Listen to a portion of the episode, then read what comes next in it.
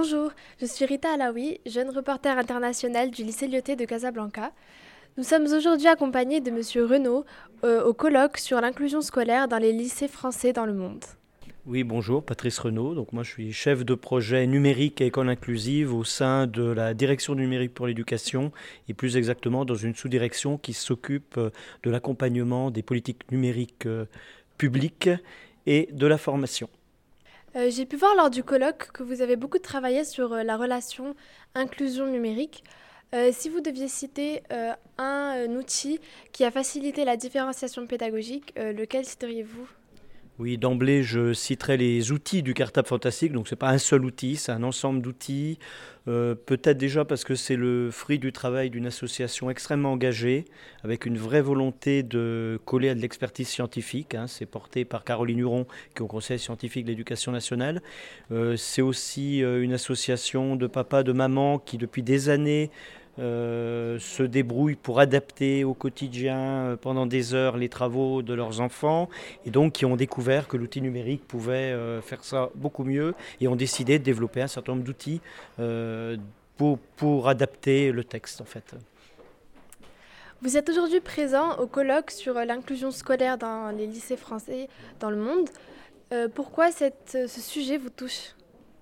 Alors je pense qu'on touche à l'humain. Donc moi là-bas je suis enseignant, donc voilà, je pense qu'on a vraiment un devoir d'accueil de la diversité, de la différence. Et c'est vrai que les élèves en situation de handicap ont été très longuement rejetés. Euh, c'est pas facile et on est, euh, je pense que tout ce qu'on fait pour un élève en situation de handicap, finalement, ça bénéficie à, tous. Donc en plus, il y, a, un véritable effet de levier pédagogique. Euh, penser le handicap, c'est aussi revoir sa pédagogie, c'est mieux s'impliquer. Euh, voilà. Puis moi, je suis très féru de nouvelles technologies, donc ça explique que je suis à la fois à la du monde du handicap et du monde des nouvelles technologies.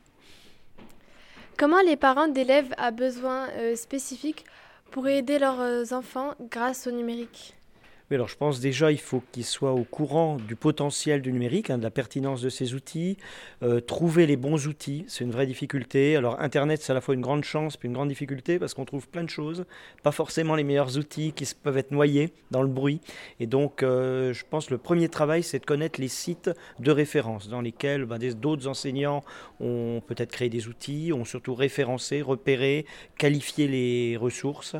Et voilà, je pense que c'est en termes de conseils, c'est le premier conseil que je leur donnerai, c'est aller sur les sites de, référence, euh, connectez-vous, testez, parce que ce qui marche avec un élève ne marche pas forcément avec un autre. Hein. c'est le, le, grand enseignement du handicap, hein. chacun est différent, et on peut très bien dire que ça marche très bien avec beaucoup d'élèves et pas marcher avec un élève donné. Donc il faut avoir un arsenal le plus large possible d'outils, et ensuite euh, les tester au quotidien. Et un outil donné à un moment donné, il marchera peut-être pas deux ans plus tard.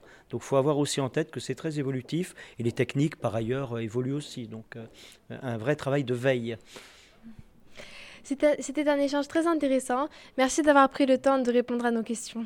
Bonne journée. Je vous remercie.